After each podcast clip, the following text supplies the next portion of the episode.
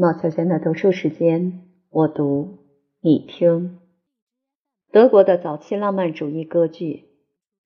德国歌剧注定要实现浪漫主义寻求一种普遍性艺术的愿望。既然音乐被认为是浪漫主义艺术中的首领，那么普遍艺术或称整体艺术品，就只有在音乐的领导下才能成立。我们知道，音乐历史的发展过程就是这样的。但是我们还知道，这种艺术的实现实际上是在浪漫主义时期过去之后的事儿。如果说这件事看来似乎很费解，那么德国浪漫主义以前的歌剧发展过程就更费解了，因为人们很费力地找出导致韦伯的线索，而这位象征着德国浪漫主义的人物一旦逝世，我们立刻就又失掉了这个线索。当我们丢开法国这十九世纪歌剧活动的摇篮，来看看德国的歌剧发展情况时，我们就会感到震惊。器乐方面，德国在全欧洲取得胜利，而在歌剧方面，意大利却占绝对优势。十九世纪最初的二十年内，德国的一些重要的歌剧职位都由意大利人把持，如在维也纳的萨列里，在德累斯顿的帕埃尔和莫拉吉。在柏林的斯彭蒂尼，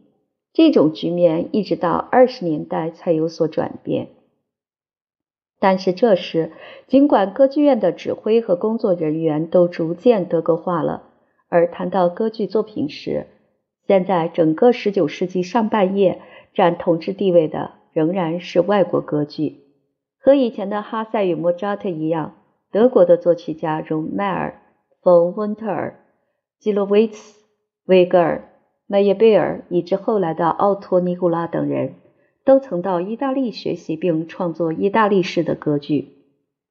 在德国的德累斯顿，一直到1832年韦伯逝世六年后，意大利歌剧仍然很活跃。在慕尼黑，一部由国家支持的新的意大利歌剧剧目一直保留到19世纪中叶以后。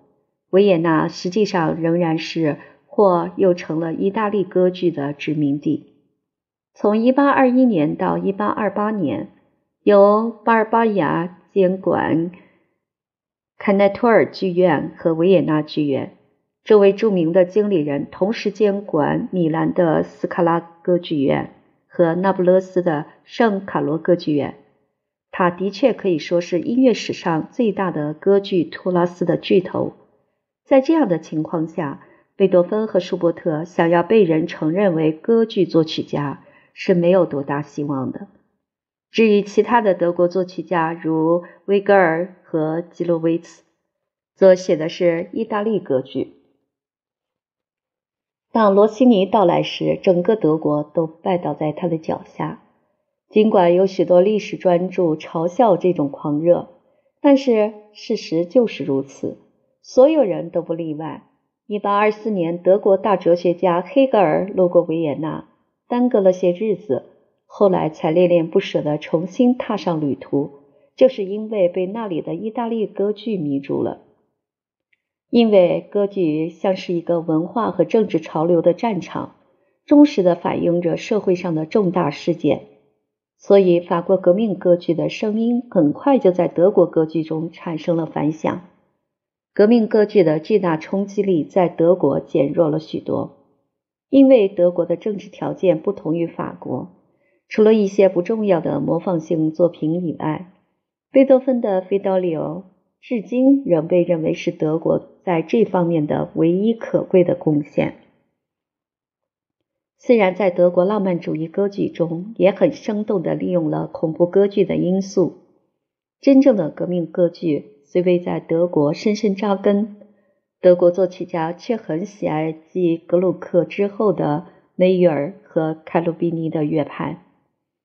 而后来他们又有些被斯彭蒂尼和帝国歌剧弄得眼花缭乱了。这种拿破仑帝国时期的风格的新颖、气势的悲壮豪华、管弦乐的饱满丰富、宣叙调的高度戏剧性、声乐笔法的完美无缺。给了他们极其深刻的印象。如果在意大利和法国音乐和音乐家之间的难分难解的错综复杂的关系之外，再加以莫扎特和19世纪初相当盛行的德国歌唱剧之间的复杂关系，我们就可以理解历史学家为什么感到十分棘手了。而这种棘手的情况，又由于作曲家本身所主张的一些论点变得更加尖锐。在古希腊文化为意大利、德国和法国歌剧提供素材时，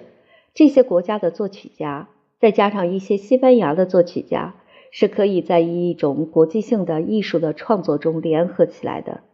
但是，一旦浪漫主义去研究中古时期的过去，这些国家就发现他们各有其自身的历史，从此就开始有了新的民族主义的努力方向。在理论上固然认识到了这种新的方向的必要性，而在实践上我们却找不出一条线索，只是在歌剧台本方面可以看到一些。但是作曲家们却又深信他们是在创造一种新的语言，而且更加令人惊奇的是，他们把一种精力充沛的浪漫主义说成是他们的先辈的创造。霍夫曼是在其精辟的论文中颂扬贝多芬的第一人。他在文章中推崇贝多芬实现了浪漫主义所渴望的一切。当卡鲁比尼的《罗多伊斯卡》在德累斯顿演出时，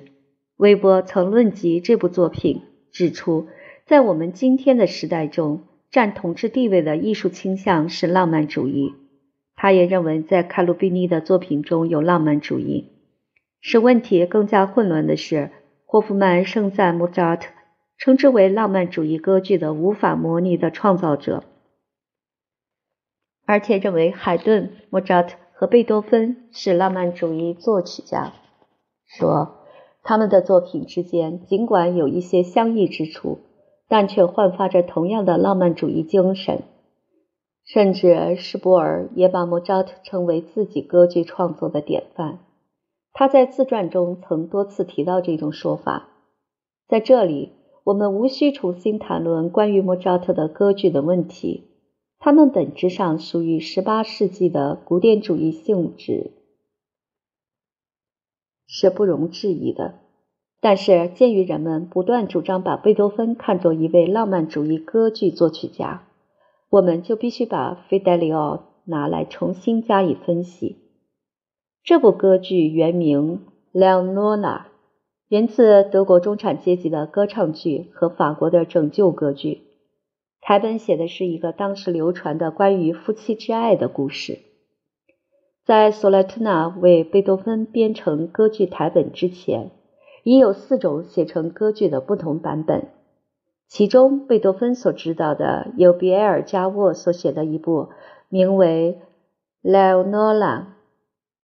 或夫妻之爱，这部歌剧于一七九八年在巴黎首次上演。还有帕埃尔写的一部，也叫做《莱诺拉》或夫妻之爱，是六年以后在德累斯顿上演的。贝多芬效法他们的先例，写了复仇的合唱，作为预兆在幕后演唱，还有作为迫在眉睫的拯救信号的号角声。这些都是18世纪末、19世纪初所流行的革命歌剧的典型产物。但是，给贝多芬的《Leonora》影响最大的却是卡鲁比尼。从整体上讲，费德里奥的脚本可以说是布衣的《Leonora》的得意本。布衣是卡鲁比尼的两天的台本作者。是他创造出凯鲁比尼的歌剧中为贝多芬所喜爱的那些英雄气概的崇尚的人物性格，而贝多芬在他的《克里欧兰》和《埃格蒙特》中，在他的第三交响曲和 C 大调弥撒曲中所歌颂的英雄主义，从根本上讲，也就是这样的英雄主义是在古典主义音乐中表现的古典主义的英雄主义。在费德里奥的第一次版本中，也可以看出贝多芬是遵循古典主义道路的。他十分喜爱魔笛中的调性安排，而且也像他所尊崇的模范开鲁比尼一样，很谨慎地用了主导动机，同时一直保持着形式的美和结构的逻辑。当费德里奥于1814年重新问世时，原来的创作环境变了，恐怖时期和拯救歌剧都已成为过去，浪漫主义在做初步的尝试，喜歌剧在庆祝最后的胜利。虽然重新改写这部歌剧取得了很大的好处，但是由于时代的变异，也造成了风格上的不平衡。如前所述，这部歌剧后来曾又恢复了演出。普里戈尔把已经散失的最初版本的《莱奥诺拉》又拼凑起来。一九零五年在柏林上演。这一版本之所以没有流传，是因为莱奥诺拉这个角色的唱腔太难，音域也太高。但是在那些惯常于歪曲古典作曲家作品的专家手里，这个缺点是很容易得到补救的。古典主义的歌剧作曲家注重结构。即使在最小的细节上，也可以感觉到它的结构意图。浪漫主义者则是朴实的、直觉的，他也可能心中有明确的戏剧结构，但在用音乐来写一个故事情节或人物性格时，却没有什么结构上的计划。有一个因素，他却总是经常加以利用，那就是音色。自从韦伯在他的《自由射手序曲》中第一次用了圆号四重奏之后，在韦伯的音乐中，音色这个因素就占了很重要的位置。他到处精心地利用着它，从纯粹的音色，从原始的音响深处涌现出戏剧的情景。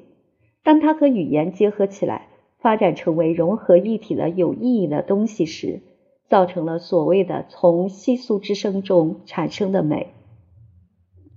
现在我们必须放下贝多芬和他的《Fidelio》，来寻找另外的连接线索。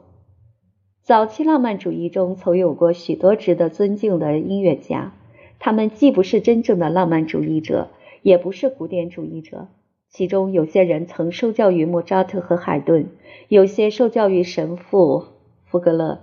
还有一些受教于贝多芬，因此他们对于古典主义的一些原则，对于调性关系和主题设计是十分尊重的。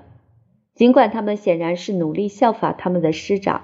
但是由于新生的浪漫主义的语言是那样强烈，以至于破坏了古典主义的结构布局，所以被人遗忘。因为他们实际上不属于任何阵营，不坚持任何确定的艺术原则。这就是用以理解摩笛与自由射手之间的间歇状态的钥匙。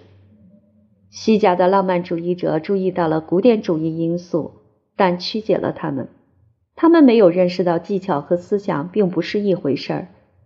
值得注意的是，浪漫主义的第一代人不仅接受了伟大的古典主义作曲家们的教义和语言，而且感到和他们有着血缘关系。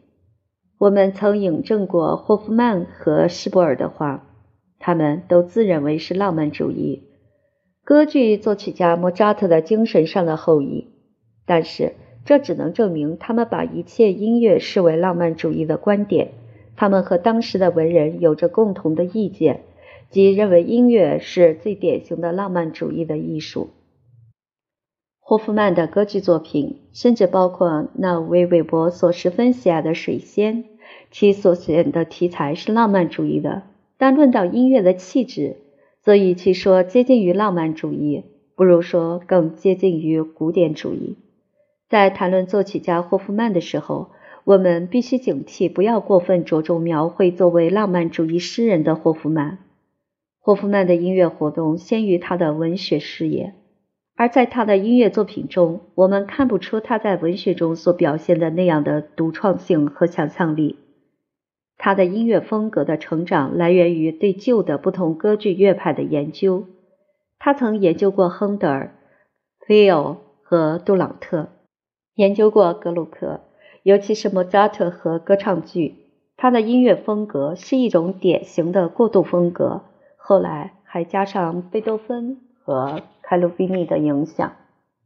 他常好采用声音描绘法。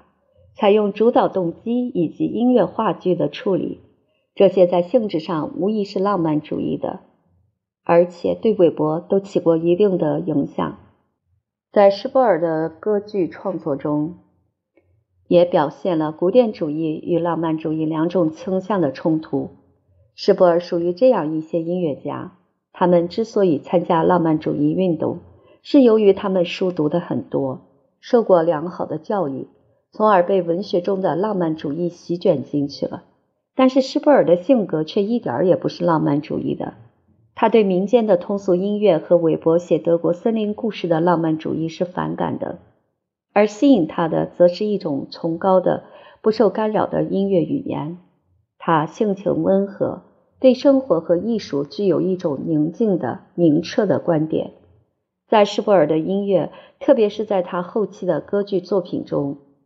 是有浪漫主义因素的，这表现在他探求管弦乐的音色和个性化的和声表现手法方面。在这方面，他为后来的浪漫主义的色彩主义者的出现做了准备。但是，施波尔的这些歌剧只不过是德国童话歌剧的继续，他们是重要的、值得注意的。然而，这只是从历史的角度来看。因为他们没有像韦伯的音乐那样富于戏剧性，因为施波尔没有一个真正的浪漫主义者所具有的质朴的信念和奔放的热情。他的彼得麦式的冷静不允许他的想象力自由的飞翔。他热衷于文学，他以为文学就是浪漫主义，所以他力图使他的器乐的内容具体化，就用了一些标题的暗示或隐喻。但是在歌剧中，仅仅有暗示或隐喻是不够的。霍夫曼的《水仙》和施波尔的《浮士德》虽然还不能完全说是浪漫主义歌剧，但却是自由射手的主要先驱。韦伯在他们的题材、他们的主导动机的运用以及他们的管弦乐配器方面，发现了为创造自己的全新的浪漫主义歌剧所最需要的成分。韦伯是一个真正的浪漫主义者，他在开始实践之前已宣布了他的美学纲领。在他的论著中，反复提到艺术的整体的浪漫主义理想，但是他的歌剧作品却仍然没有超出传统的范围。其主要根源来自德国的歌唱剧和意大利的歌剧。他的早期作品显然在风格上是混杂的，但总的看来。他确实在戏剧音乐和声乐的写作方面是很有才能的。韦伯的歌曲先于舒伯特的歌曲，但已标志出古典主义声乐曲与浪漫主义声乐曲之间的很大不同。他们的特点是秀丽朴素，他们是有资格在歌曲文献中占一席永恒的地位的，特别是那些欢快而幽默的作品。他们有时也很雄壮激昂，如那些为男生唱的爱国歌曲。当贝多芬继续发展古典的钢琴奏鸣曲时，韦伯却在追随约翰·拉迪斯劳斯·杜塞克和莱奥波德·克拉鲁赫。前者是一个在和声上很大胆的作曲家，后者亦沾染了笼罩着浪漫主义的轻微的忧郁情绪。所以，韦伯已经走上了浪漫主义之路。他被钢琴的响亮的声音之美所吸引，甘愿放松旋律轮廓的明晰性和形式结构的严整性。他的这些早期奏鸣曲曾被人以古典主义的钢琴奏鸣曲名义加以激烈的谴责，但是这种说法是不恰当的。在这些奏鸣曲中，实际上并不存在奏鸣曲式，正像在稍后的一些浪漫主义作曲家的作品中一样。事实上，这里的第一和第二主题、展开部和再现部等等，只不过是一些表面上的惯例而已。而支配这些作品的动力完全不同于古典的奏鸣曲。无怪乎韦伯否认他曾自贝多芬那里学到任何东西。因为确实，他们二人之间很少有什么共同之处。韦伯的作品，特别是他的钢琴协奏曲和其他器乐曲，尽管很华丽，但他却是第一个，而且是最重要的立志创作德国民族歌剧的作曲家。他达到了目的，在奋斗中乃至牺牲了自己的性命。他开始风格混杂，但这种不稳定的状况很快就过去了。他的老师神父福格勒给他指明了道路，使他在这混合物中浸透德国的民族精神。福格勒深知摩迪及其所显示出的德国声乐语言的重要意义，并曾试图在他自己的歌剧作品《萨摩里》中继续发展之。韦伯的另外一个重要参谋是丹奇，他是一个非常熟悉曼海姆传统的音乐家，在古典主义时期，大自然的爱好者以旁观者的身份所赞扬的东西，韦伯这位敏感的音乐家却生活其中，变成了他的一部分。自由射手欧利安特和奥贝隆都像浪漫派大诗人的意境一样，是融化在大自然之中的。霍夫曼只是在歌剧的歌词中提示出来的东西，韦伯与自由射手激动人心的音乐中倾泻了出来。从解放战争中归来的士兵，满怀刚刚赢得的德国爱国主义的自豪，在根据典型的德国民族的传奇和迷信所写的民间故事中，在沙沙作响的森林中，在号角声中。在猎人砰砰的枪声中，在农民们的欢快的舞蹈中，看到了他们奔赴战场所做的一切。十八世纪末，几乎每部歌剧都还残留着的梅塔斯塔西奥式的意大利人物，现在都由德国人物取而代之了。韦伯无论从其为人方面还是艺术方面，都和他的伟大同代人舒伯特相反。他不是热衷于抒情。而是倾向于追求华丽的效果。正因如此，他偏爱舞台艺术，戏剧是他的看家本领。他以三方面的才能为戏剧音乐效劳：作曲、指挥和评论。原则上，他的奋斗目标和瓦格纳一样，但是在他的征途上，有大量法国和意大利歌剧的围剿与德国歌剧、德国台本的灾害阻碍着他。像自由射手那样的台本，出于一个名为金德的平庸剧作家和诗人之手。只有韦伯那样有才能的人，通过最大的努力才能安排就绪。但是阻碍着他没有做到瓦格纳后来所做到的事情，原因还不仅在于此。关键原因是他太靠近歌唱剧。评论家指责他的民间趣味。而他的努力方向却是德国严肃歌剧，但是他的真正归宿是森林和草地，是德国民间文艺之家，是歌唱剧。他不满足于自由射手，曾试图提到更高的境界，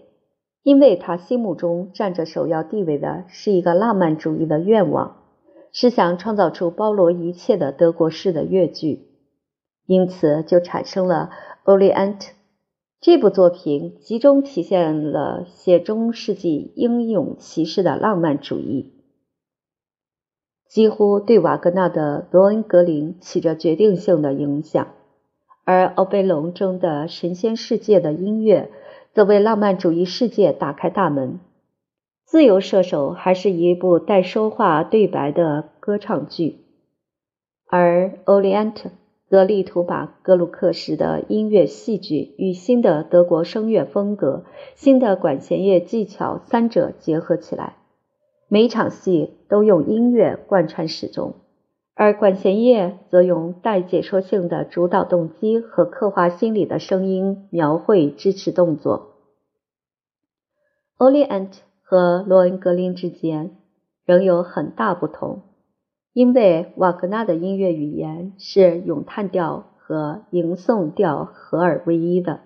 而韦伯的各场之间虽然很紧凑，但仍保留着歌曲般的咏叹调和咏叙调。这样，《欧利安特》本来就有台本不好的缺点，于是就站不住脚了。虽然这部歌剧中充满优美的音乐，但其风格上的不平衡是很明显的。剧中人物的对立产生实际可见的戏剧性的紧张冲突，对于韦伯是次要的。他所偏爱的是歌曲与合唱，是环境与气氛的刻画。虽然他一直是意识到舞台要求的，但戏剧的连贯性不是他的长处。自由射手之所以成为自由射手，正是因为他不需要戏剧的连贯性。而且，如果我们抛开歌剧的总的情调和题材，我们很快就可以发现，在这里，诗作依然是音乐的温顺女儿。另外，我们如果再加上韦伯在《o r i e n t 中所表现出的戏剧上的不牢靠，我们就可以发现他并不是瓦格纳的战友。而是和瓦格纳对立了的。但是问题在于，我们不能置情调和题材于不顾，因此，自由射手将仍然是德国歌剧达到的最高峰之一。他之所以赢得这一骄傲的地位，是由于他真正扎根于德国民族的民间传说故事和民间歌曲之中。他尽管用了演奏主导动机的交响管弦乐队、辉煌的音色以及微妙的乐器的象征性，用了大胆的不协和和声语言以及其他属于高级乐剧的因素，但他和歌唱剧之间的根本血缘关系是抹杀不了的。因此，韦伯是最早的浪漫主义者。但他属于和古典主义后期仍然紧密相连时期的人物，和贝多芬与舒伯特一起完成了不同时代风格以及哲学的独特的归总河流。因为他既不属于下一代的抒情浪漫主义者，又不属于古典主义者或他当时的古典的浪漫主义者。他与贝多芬和舒伯特。与舒曼和肖邦相隔着同等的距离，他是第一个对德国人要创造自己的民族的浪漫主义歌剧的起源做出反应的德国作曲家。这种歌剧不仅象征着歌剧的一种新的类型，而且也象征着德国的浪漫主义，德国人的抱负。